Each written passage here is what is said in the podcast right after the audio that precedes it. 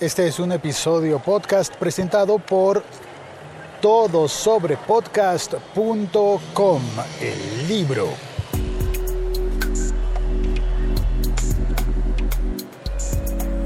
El siglo XXI es hoy, un podcast de la liga.fm. Esta es la emisión del 31 de marzo de 2016.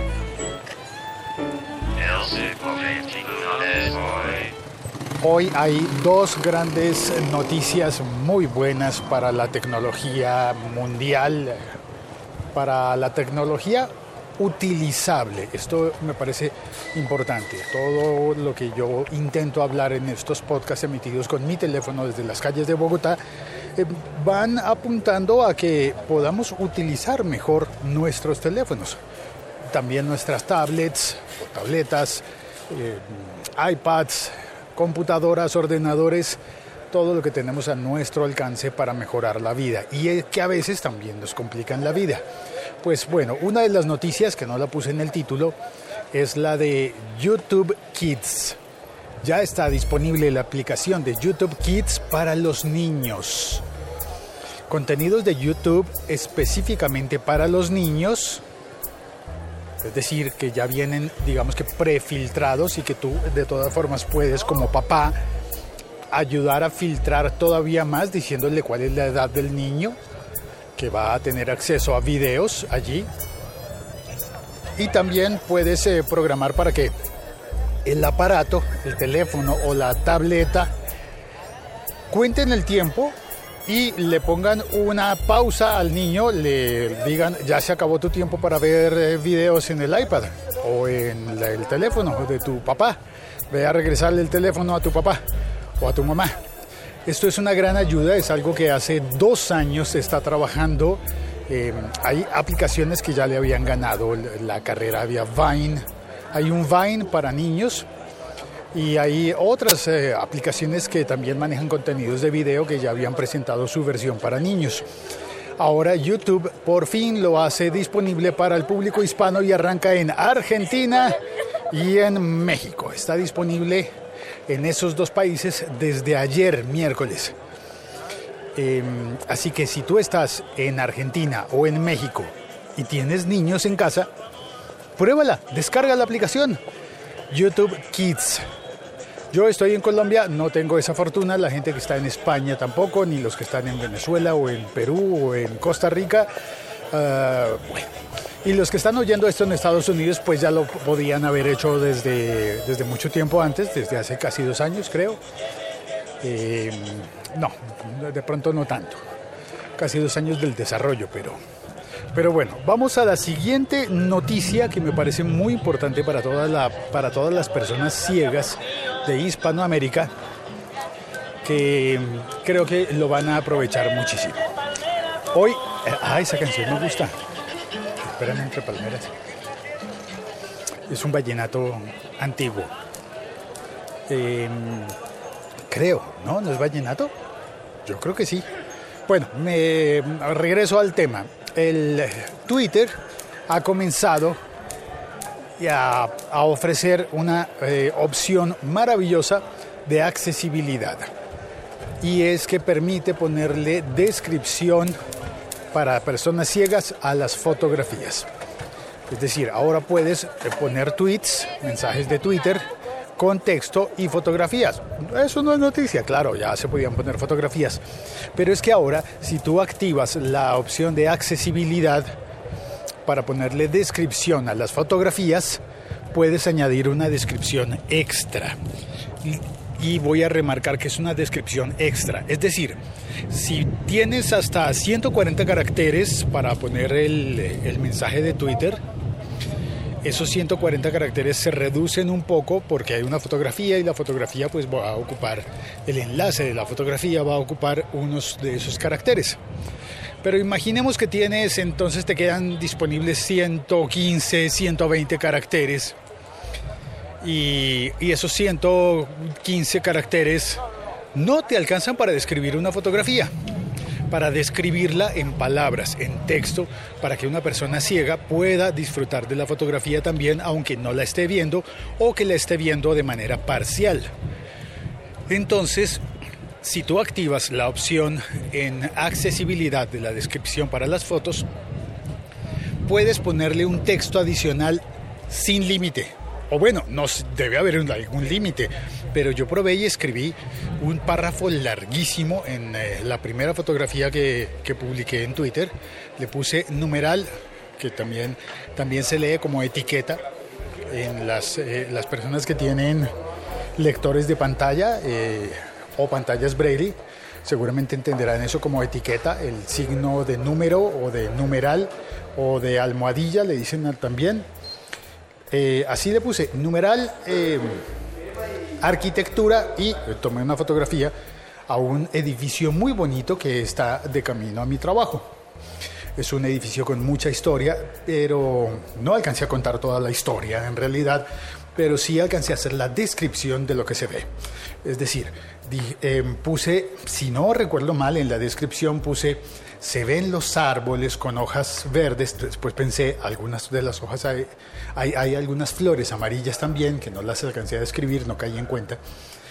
Em, se ven los árboles verdes y detrás de ellos están interponiéndose entre nosotros, que tomando la fotografía, y el edificio, uno de los edificios de las torres del parque, con balcones asimétricos y ventanas eh, horizontales, eh, edificio eh, construido con ladrillo rojo a la vista y que es una obra de un gran arquitecto que fue Rogelio Salmona, posiblemente la más famosa de las obras de Rogelio Salmona. Es una obra bellísima, se llama Torres del Parque en Bogotá y, es, y puse toda esa descripción en en, la descripción para personas ciegas. Esa descripción es larguísima, no cabría normalmente en un tweet, en un mensaje de Twitter, pero esta vez sí cupo y cupo muy bien porque está en la descripción para personas ciegas, en la descripción de accesibilidad. Eso no está disponible para todos, pero sí lo está, me explico. Hay que activar la opción. ¿Y cómo se activa la opción?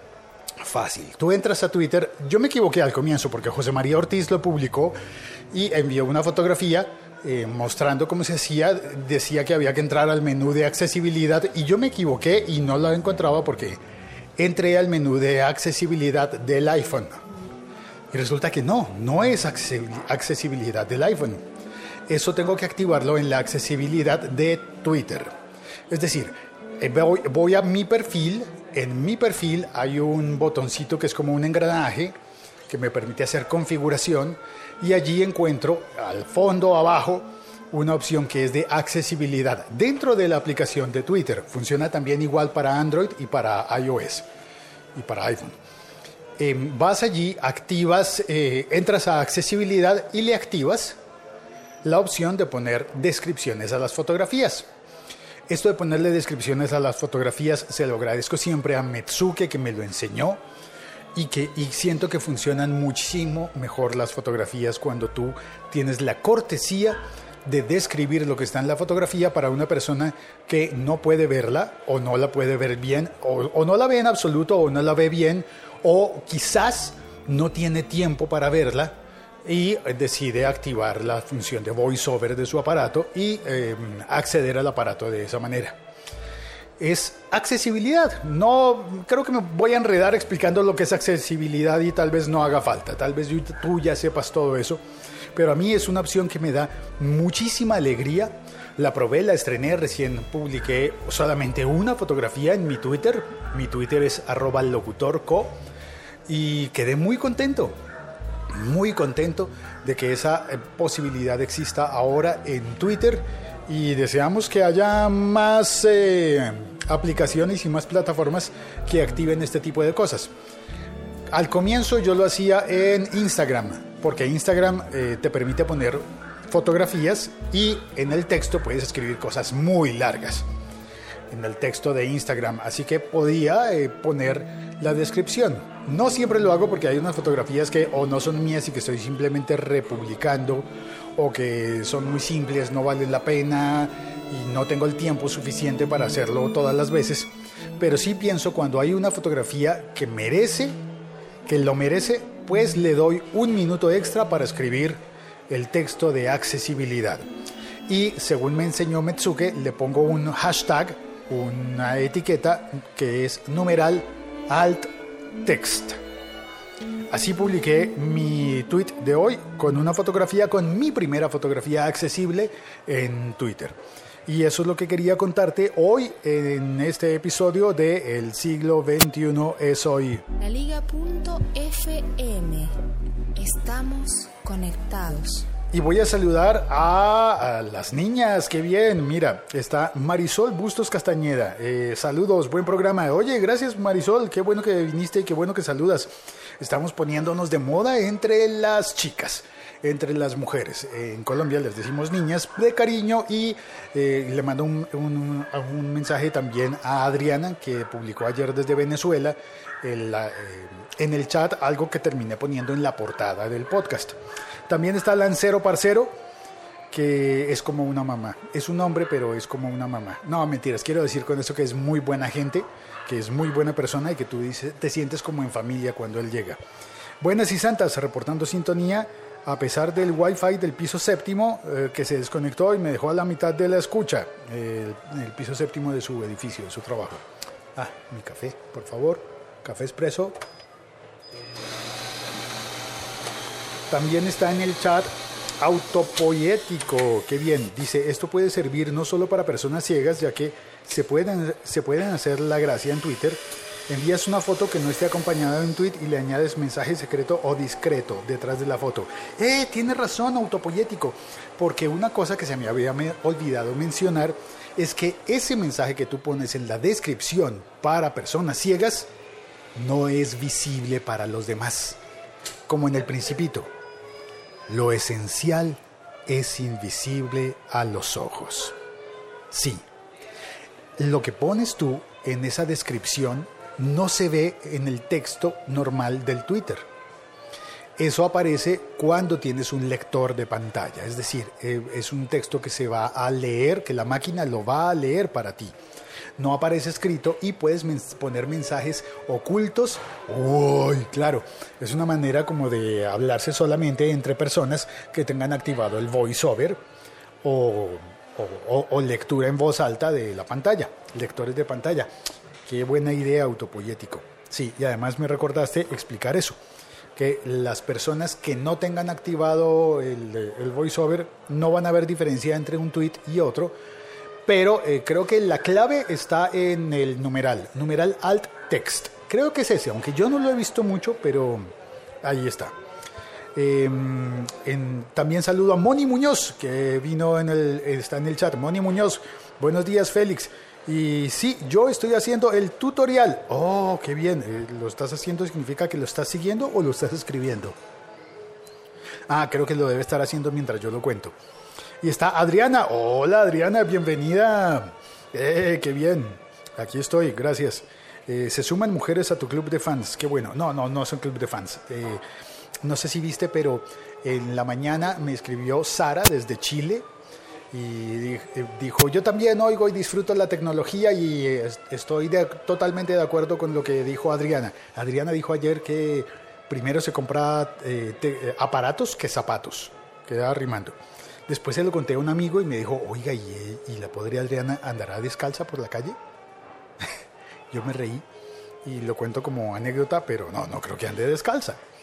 Eh, aunque a, decir verdad, yo en algunos momentos sí he dicho, quiero el nuevo, no sé, quiero la, cámara GoPro. ¿Será que dejo de comprarme unos zapatos nuevos por comprarme la cámara GoPro? Y yo sí lo he hecho según le entendí a Adriana, ella estaría dispuesta. ¡Uh, bienvenida Adriana!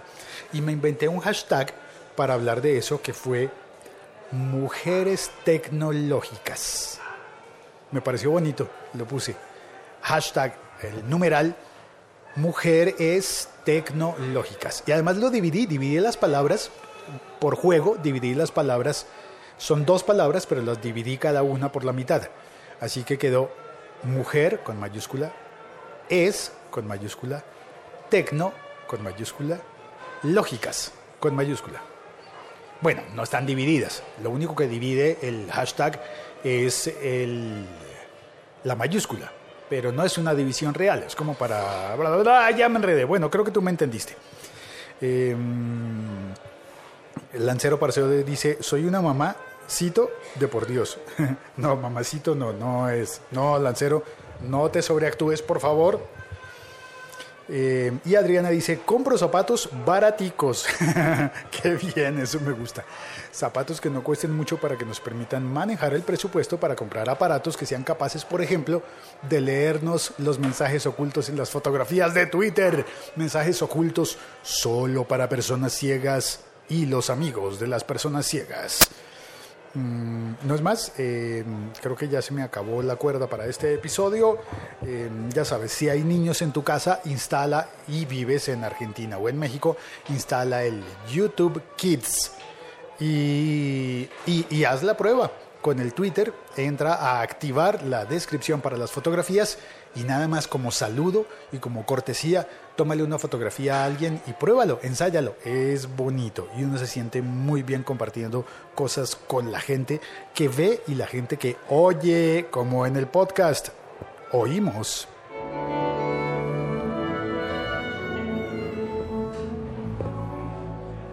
Un abrazo, hasta pronto, cuelgo.